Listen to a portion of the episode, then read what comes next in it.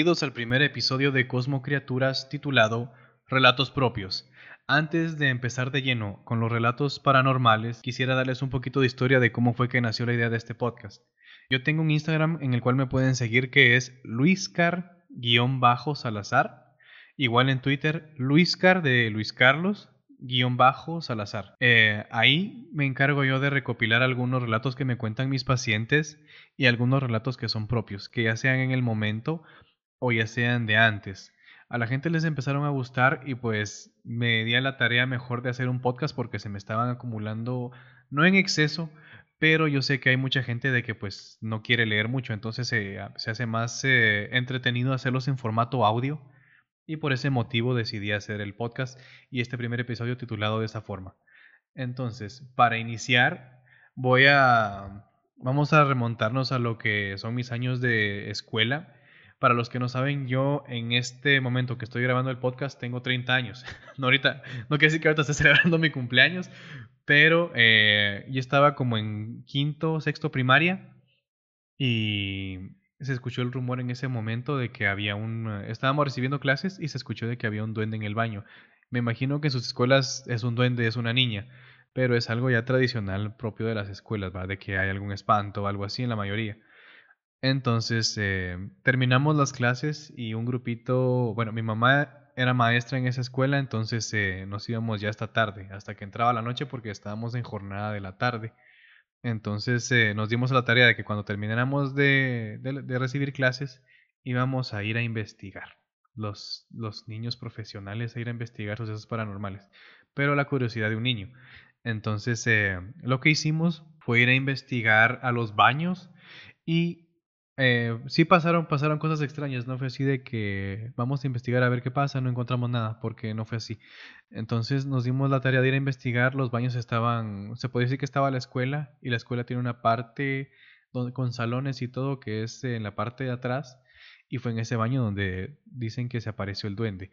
Entonces eh, fuimos a ver y todo, la señora de la limpieza pues no había ni llegado y nos dimos la tarea de ir a buscar. Los baños tenían unos como vestidores que conectaban a lo que es con una cancha de fútbol.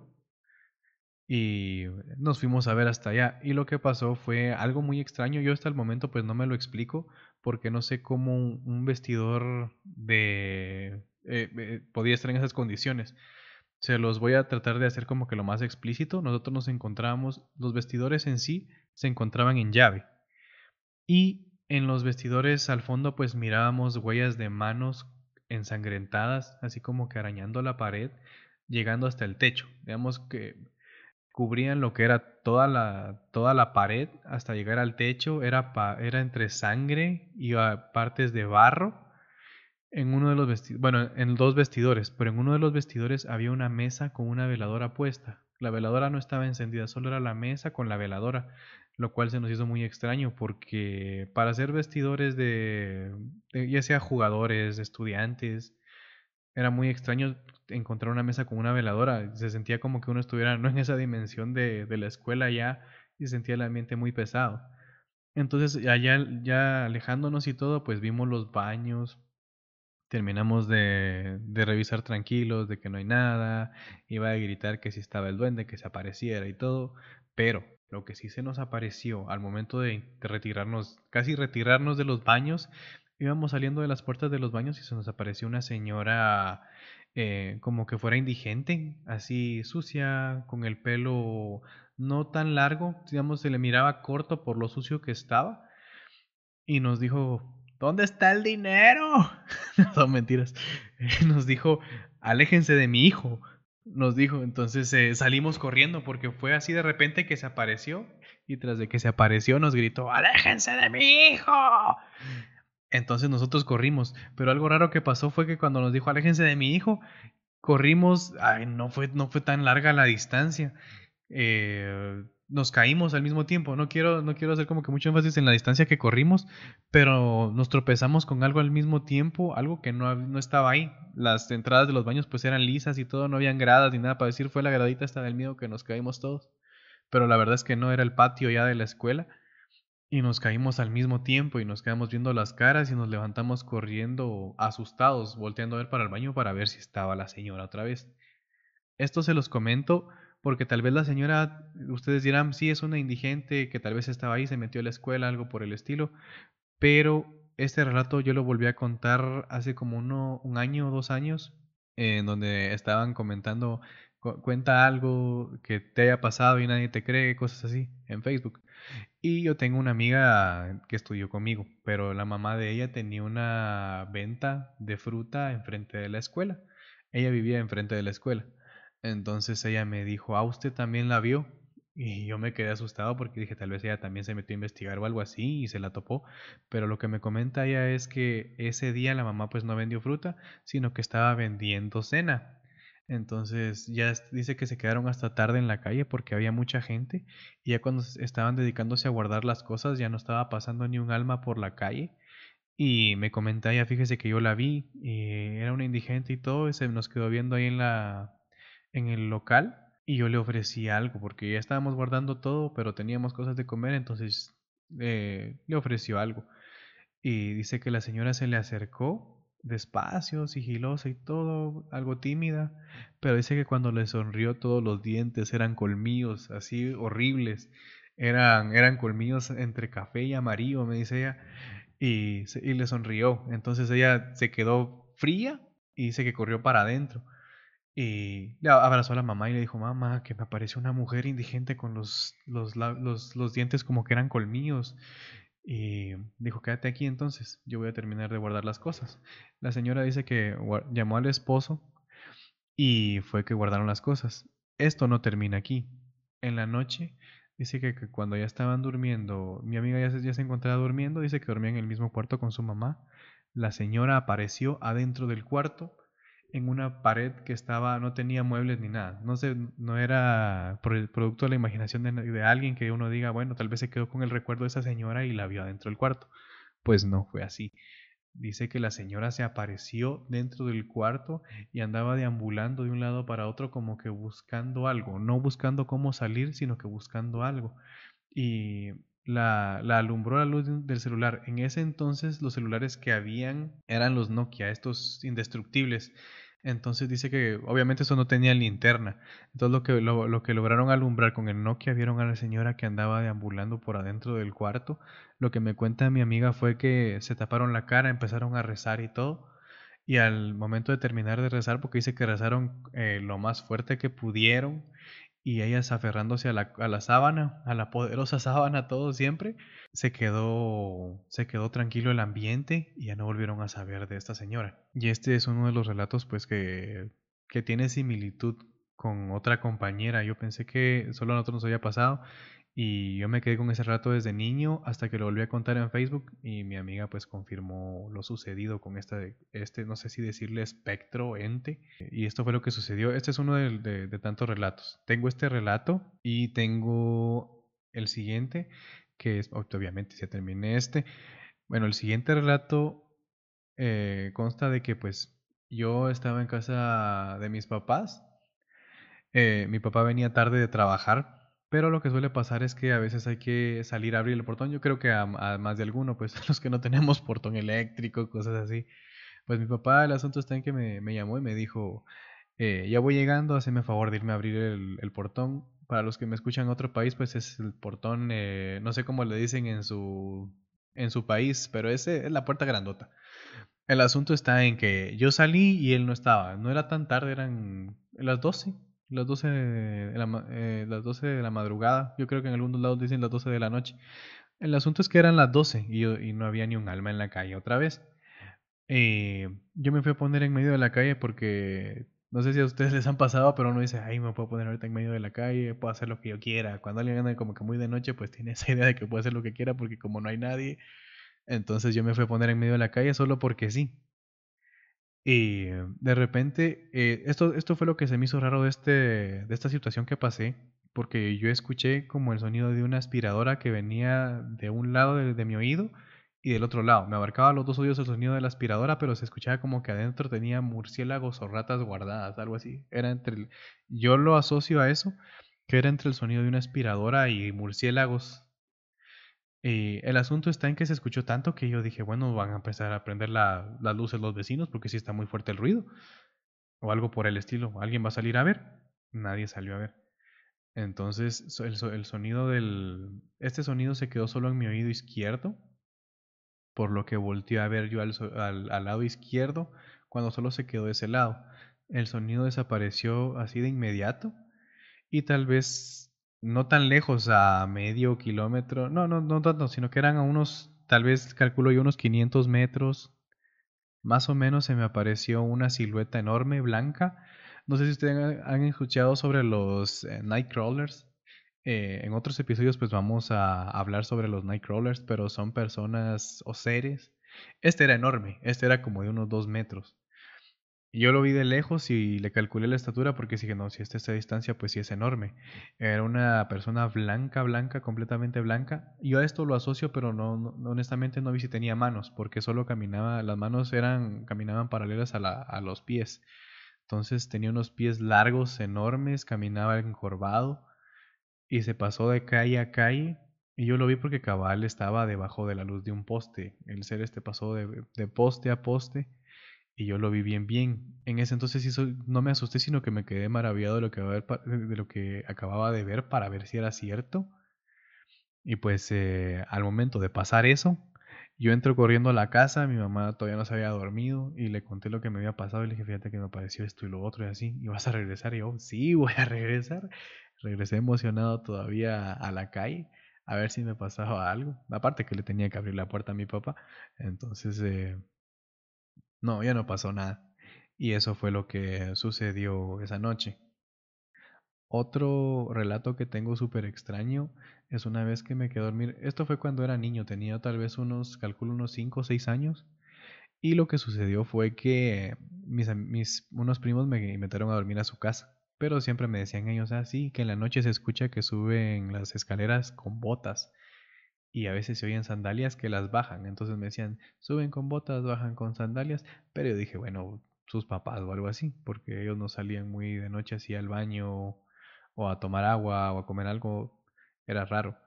Entonces eh, me quedé a dormir y yo siempre tengo esto de que no me quedo dormido, no soy el primero que se queda dormido, yo siempre como que tengo hasta que caigo. No es que yo me haga el dormido para que para dormirme, sino que tengo que esperar a, caer dormido. Tengo que estar noqueado completamente para poder dormir. Y eso ha sido siempre. Entonces mis primos se quedaron dormidos esa noche. Ellos se quedan dormidos con lamparita. Entonces eh, en la lamparita pues yo volteé a ver a la pared porque no así como que tratando de conciliar el sueño. Pero la pared empezó a proyectar una sombra negra, una silueta negra, como con capucha.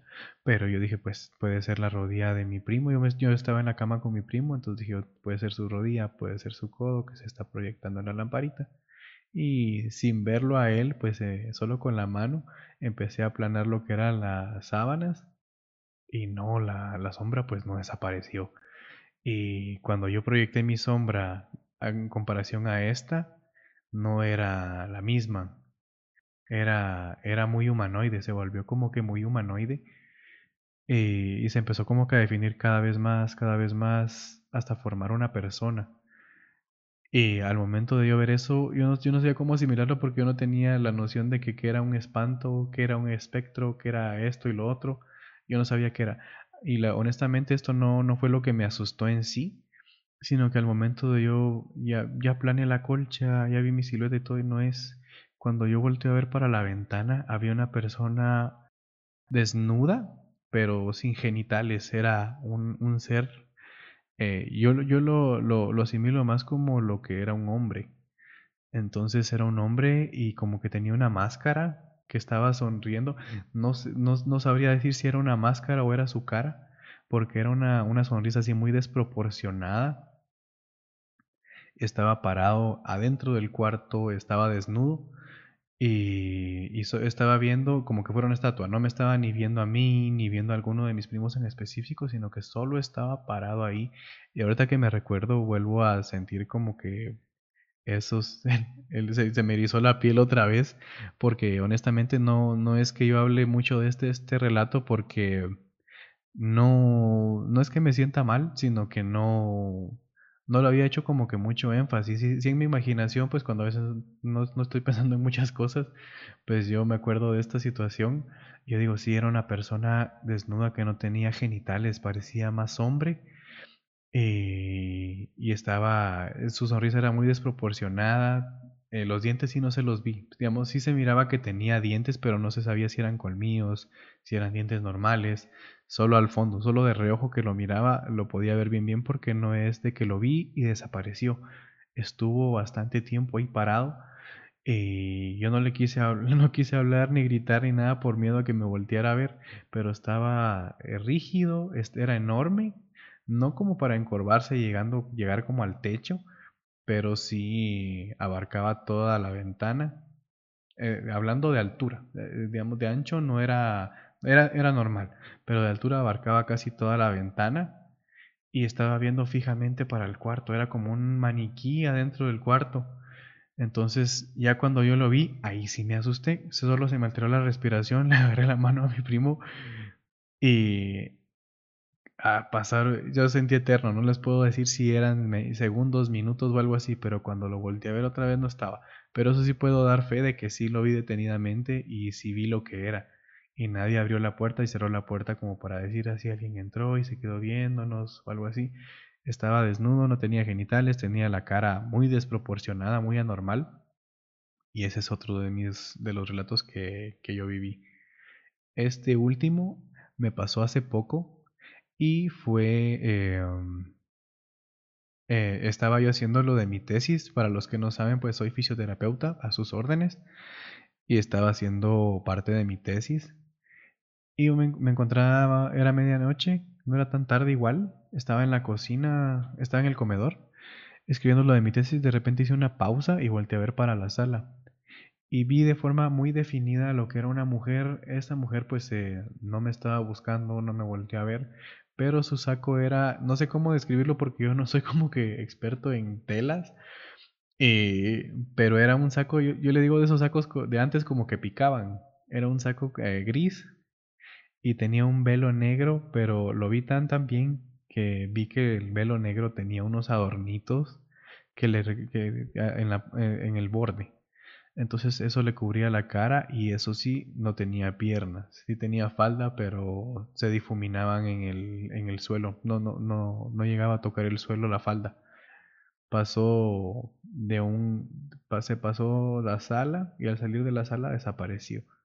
De igual forma, pues eh, no me asusté porque no, er, no fue así como que de sorpresa. Pasó así lo más lento posible, como, como alguien que vemos entrar o algo así y se vio tan física, la vi tan tan sólida que, que no, no, no supe decir, bueno, no, no es algo anormal, a excepción de que no tenía, no tenía piernas, pero yo considero de que como que uno ya está acostumbrado a decir, bueno, los fantasmas no tienen piernas, tanto en las caricaturas, en las películas, entonces tal vez por ese motivo pues lo asimilé un poco más fácil. Este, esto me pasó hace poco, y lo que sucedió fue que, bueno, le comenté a mi mamá al día siguiente de que me había pasado esto, de que vi a esta señora y todo. Y mi mamá se puso las manos en la boca y sorprendida me dijo, ¿en serio la viste? Sí, sí, yo la vi, le dije. Y así quedó la cosa. Pero no le dije por qué, así con que sí, sí la vi. Pero ese, al día siguiente igual teníamos un almuerzo y llegó una tía. Y me dijo, a mi hijo me contó tu mamá que viste una señora de negro Sí, le dije yo, sí, vi una señora de negro, le di las descripciones que ya les comenté. Y pues mi tía me dice, ay, mira, yo no te quiero asustar, pero fíjate que ahí donde está tu casa, eh, antes todo era monte. Entonces lo, usábamos para eh, apilar los leños, para cuando teníamos que cocinar, hacer fogata o algo así pero ninguno de tus tíos o, nuestros amigos quería venir aquí porque dice que siempre se topaban con una señora de negro. Entonces ahí fue que yo me puse al lado porque igual me volvieron a confirmar esta, esta aparición que vi de que era una señora vestida de negro. Esto para concluir lo que son mis partes. Eh, yo sé que el título del episodio pues es relatos propios, pero como fisioterapeuta tengo pacientes o usuarios del servicio, porque yo creo que ahora hay una actualización respecto al término y creo que ahora se les dice usuarios del servicio. Entonces tengo a varios usuarios del servicio que me vienen a contar relatos Entonces, saben, pues los, con, los más conocidos pues saben que a mí me interesa este tema y todo, y pues cuando les sucede algo me vienen a contar relatos que honestamente están muy increíbles y se los quiero compartir en este, en este primer episodio para no dejarlos pasar. Entonces eh, voy a comenzar con uno de los primeros relatos, que estos son en una fábrica donde yo presto servicio siempre de fisioterapeuta y es el relato de un guardia de seguridad. Eh, el, guardia comenta pues que mientras estaba en su garita durante la noche escuchó unos ladridos dentro de la fábrica que le corresponden cuidar. Digamos, cuando hace su ronda pues dice que hay varios eh, guardias que tienen sectores que cuidar y dice que él escuchó esos ladridos en el sector donde le, le correspondía cuidar pues y salió. Inspeccionó, encendió algunas luces y una linterna para los lugares pues donde no llegaba la luz, que es más que nada exteriores. Y sí, evidentemente, pues había un perro. Él dice que había un perro. Lucía como un dálmata, pero del de tamaño enorme. Dice que parecía un caballo. Pero dice él, bueno, tal vez las sombras o algo así, o la noche, pues me estaba jugando una mala pasada. Entonces lo decidió seguirlo para ver si era, era el tamaño del, del perro. Entonces, eh, cuando, cuando le vio el tamaño, el que sí era el tamaño así enorme, le empezó lo empezó a arriar eh, arrear, pues es decir, dice que lo quería sacar de la fábrica. Empezó a arrearlo, a sacarlo de la fábrica. Dice que el perro solo hacía por voltearlo a ver mientras ladraba. Y dice que ladraba como que buscando algo el perro, como que no le ponía atención al guardia. Entonces dice que al llegar a un punto de la fábrica donde él sabía que podía pues acorralarlo para ya sacarlo, el perro desapareció. Y eso fue la sorpresa de él. Entonces se dijo, bueno, vamos a revisar en las cámaras de seguridad. De repente se fue para otro lado. Él dice que no le vio como que nada paranormal. Y en las, en las cámaras de seguridad pues dice que solo se ve él caminando y caminando y caminando y haciendo los gestos como que arriando al perro. Esto pues eh, yo no le puedo decir, mire, quiero ver las, las cámaras y todo porque dice que las cámaras pues tienen un lapso nada más, graban seis días y después esa grabación se pierde a menos que sea como que muy importante, pues ellos la guardan. Pero por ese lado él no hizo por guardarla porque pues fue una mala noche. Tengo otro relato. Este relato no es propio de quien lo vivió, sino que el que me lo contó, el que me lo contó fue un psicólogo y el psicólogo es eh, amigo de un ah, ese me fue el nombre de estas personas es de un forense. Entonces, lo que me comenta, pues, eh, ah, bueno, me, me, comentó como que la charla que tuvieron entre su amigo forense y él, él dice, pues uno como ateo cree que está libre pues de supersticiones, de cosas por el estilo, y no es también que crea que la gente creyente sea súper paranoica, pero vos sabés a lo que me refiero, le dice el amigo. El asunto es que trabajar como forense es bonito porque honestamente a mí sí me gusta mi carrera, pero hay cosas que han pasado que no vienen en los libros, ni siquiera en la práctica se ven. Pasan cuando te toca quedarte solito a veces. Hay algo que se le dice rigor mortis, que es cuando a veces pues el cadáver eh, se pone rígido, toma posiciones algo forzadas, algo, algo como extrañas, y pues es algo común eh, por cuestiones químicas y esos asuntos. A veces llegan con esas posiciones o las toman ya estando en la morgue. Algo que me, ha pasado varias veces es que algunas posiciones apuntan hacia mí. En especial la de una doñita. Una doñita pues es una señora que falleció. Es que lo tengo que hacer específico porque no sé si me están escuchando de otro país y tal vez si digo doñita, ceñito o algo así, tal vez no se entiende. Yo espero que sí, pero trato de hacerlo como que lo más específico posible. Entonces, en especial de una doñita que falleció por problemas cardíacos. La llevaron y yo estaba llenando unos papeles. Luego me levanté, la destapé para empezar a evaluar, me di la vuelta para sacar unas hojas que tenía que llenar y al voltear ella me estaba viendo con la cabeza muy forzada para arriba, es decir, como que la, estaba la señora en, el, en, la, no sé cómo decirle, no quiero sonar mal, era como una camilla, donde las ponen, entonces la señora estaba como que viendo por encima de su cabeza y lo dejé pasar, porque suele pasar. Bueno, luego que fui por mis guantes, su cabeza estaba de lado viéndome otra vez. Si esto me erizó la piel honestamente, dice el compañero, porque ella tenía unas ojeras supermarcadas, no orejas, ojeras en los ojos, supermarcadas, sentí su mirada muy viva, por así decirlo. Y otra vez volvemos a la misma fábrica, pero esta vez es el relato de un empleado. Es que los tengo así porque no sé por qué. Así los recopilé, pero yo sé que son entretenidos y espero les gusten. Entonces, eh, esto es de, unos duendes en el área de mantenimiento. Entonces, eh, me dice el, empleado, en nuestra área han espantado varias veces. Hay gente que no cree, no, no cree que es así y entre los mismos colegas pues nos contamos estas cosas.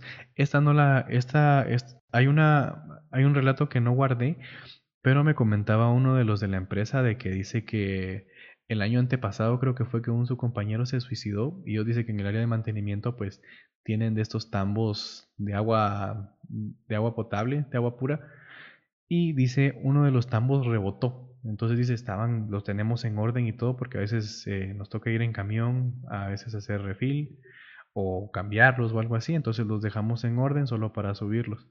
Pero dice que de en medio de, los botes uno de ellos rebotó y se quedó rebotando de forma así extraña como que fuera pelota. Y ellos se asumen, asumen que fue el compañero que falleció que los llegó a visitar. Ahora sí retomo otra vez el, relato de los duendes. Bueno, entonces a mí me dice el, el, empleado, pues no sé si usted cree o no, pero en nuestra área por lo menos sí hemos visto duendes. No son verdes con una narizona y mucho menos con trajecito y gorros puntiagudos, son como sombras con forma humana. Haga de cuenta que es un muñeco, pero oscuro. Lo ve pasar y créame que le queda claro que no es un animal. Siempre hemos dicho que sea un espanto está bueno, pero un vivo sí te puede matar. Estos duendes ya, estos duendes ya intentaron ahogar a un compañero que se encontraba descansando. Se le paralizó el cuerpo mientras algo le cortaba la respiración por dentro. Al reaccionar se paró queriendo vomitar y toser y una de esas cosas le salió de la garganta. Entonces él me comenta, eh, esto ya es, propio del, relato de él. Él me dijo que se estaba ahogando y solo me dijo, ahí va, ahí va, ahí va, ahí va. ¿Dónde? ¿Qué cosa? El duende le dijo así y dice que sí pasó, lo vieron pasar de esquina a esquina hasta que salió del área de mantenimiento. Ese, ese, pues, es, es un relato igual de esta fábrica en donde yo presto servicio. Yo creo que tengo algún otro por acá, igual se los voy a comentar. Muy bien, tengo otro relato. Este no es de esta fábrica, es de una paciente que ella es militar, ha prestado servicio de guardia de seguridad a, a una ministra, no me acuerdo el nombre de la ministra, pero me dijo que ella le prestaba, también sirvió en lo que es, aquí en Guatemala hay una cosa que se llama caminos, que se encarga pues carretera y todo esto. Ella, cuando le pasó esto, ella estaba prestando servicio en esto, en esto que se llama caminos. Estaba trabajando para Camino entonces, eh, lo que me comenta ella es lo siguiente. Hace tiempo trabajé en caminos. También he sido guardaespaldas y guardia de seguridad. Pues eso ya se los dije, pero ya lo tenía aquí guardado. En ambos trabajos he visto y escuchado cosas extrañas, pero en ninguna me habían agredido como en esta. Nos encontrábamos armando nuestro campamento en un área verde bien bonita para pasar la noche con nuestro equipo. Parte del uniforme de las mujeres es una gorra, por eso del sol, y por lo tanto yo, nos teníamos que hacer una cola. El asunto está en que hicimos nuestra ronda ya para irnos a dormir, terminamos y entrando y estando acostadas algo me jaló los pies hasta sacarme de la cama. Grité por ayuda a mis compañeras creyendo que era alguien afuera queriéndome lastimar. En el suelo solo veía los pies de mis compañeras levantándose mientras corrían y gritaban por ayuda. Cuando intenté levantarme, algo me tomó de los brazos y me sentí tan indefensa porque yo me encontraba levitando, agarrada por algo invisible en medio de nuestra tienda de campaña. Entre mi llanto desesperado, esa misma cosa me agarró de la cola que me hice en el pelo con tal fuerza que tuve un latigazo cervical.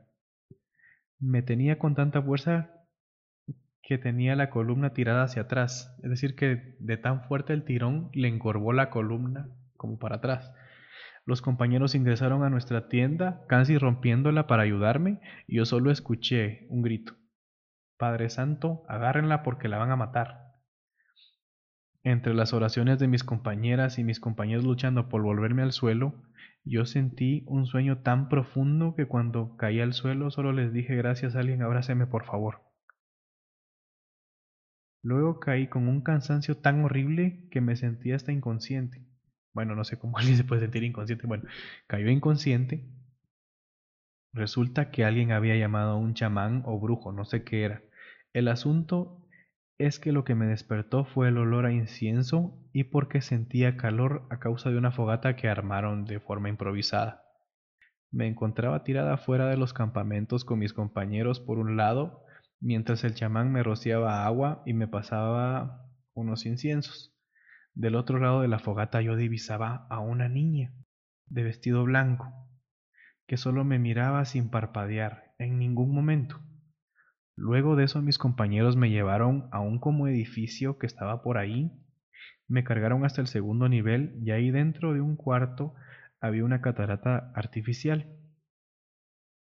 Me armaron una cama cerca de la catarata y otros dos compañeros se quedaron cerca de la puerta.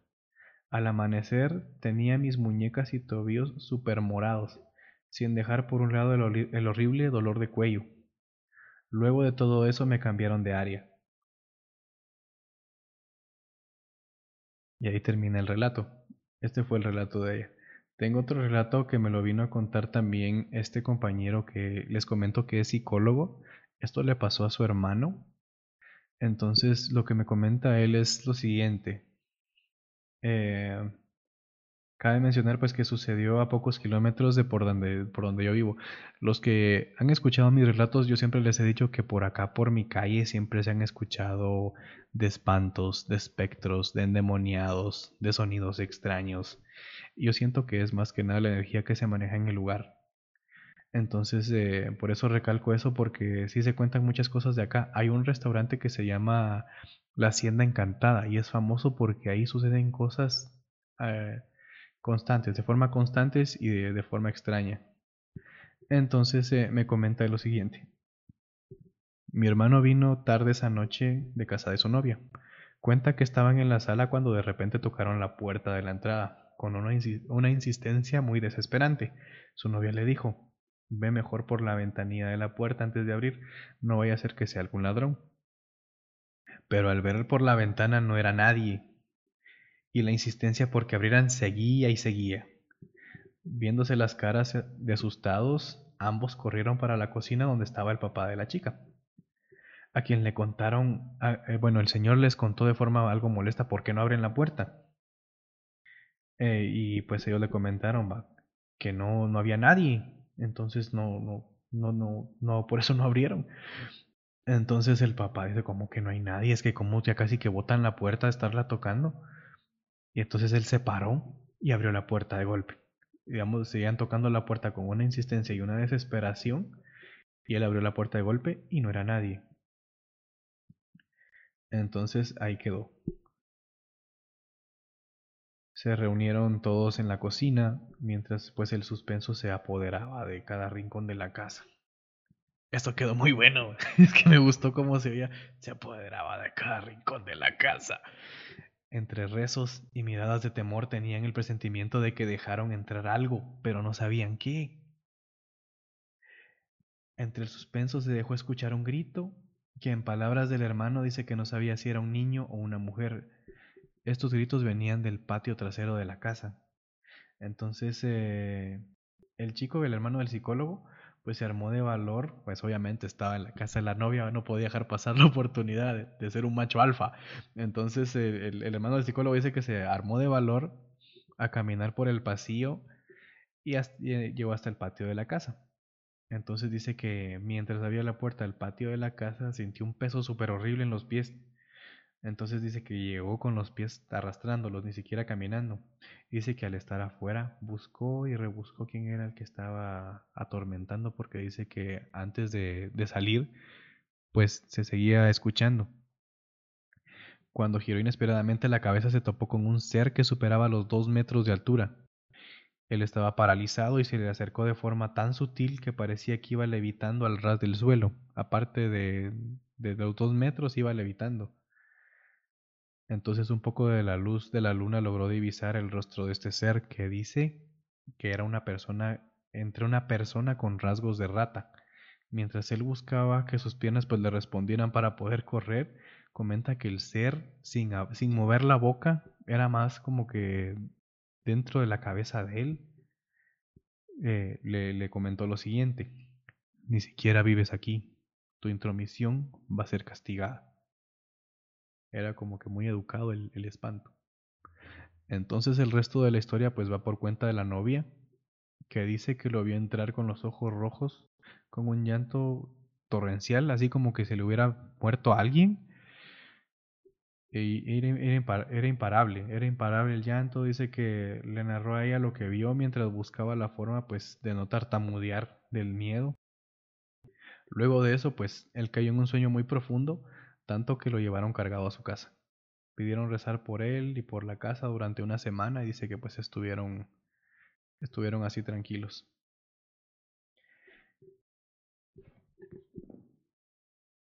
Muy bien amigos, estos son los relatos que les quería compartir. Tengo más relatos, tengo más historias, pero yo creo que las voy a dejar para un segundo capítulo para no hacer más grande este.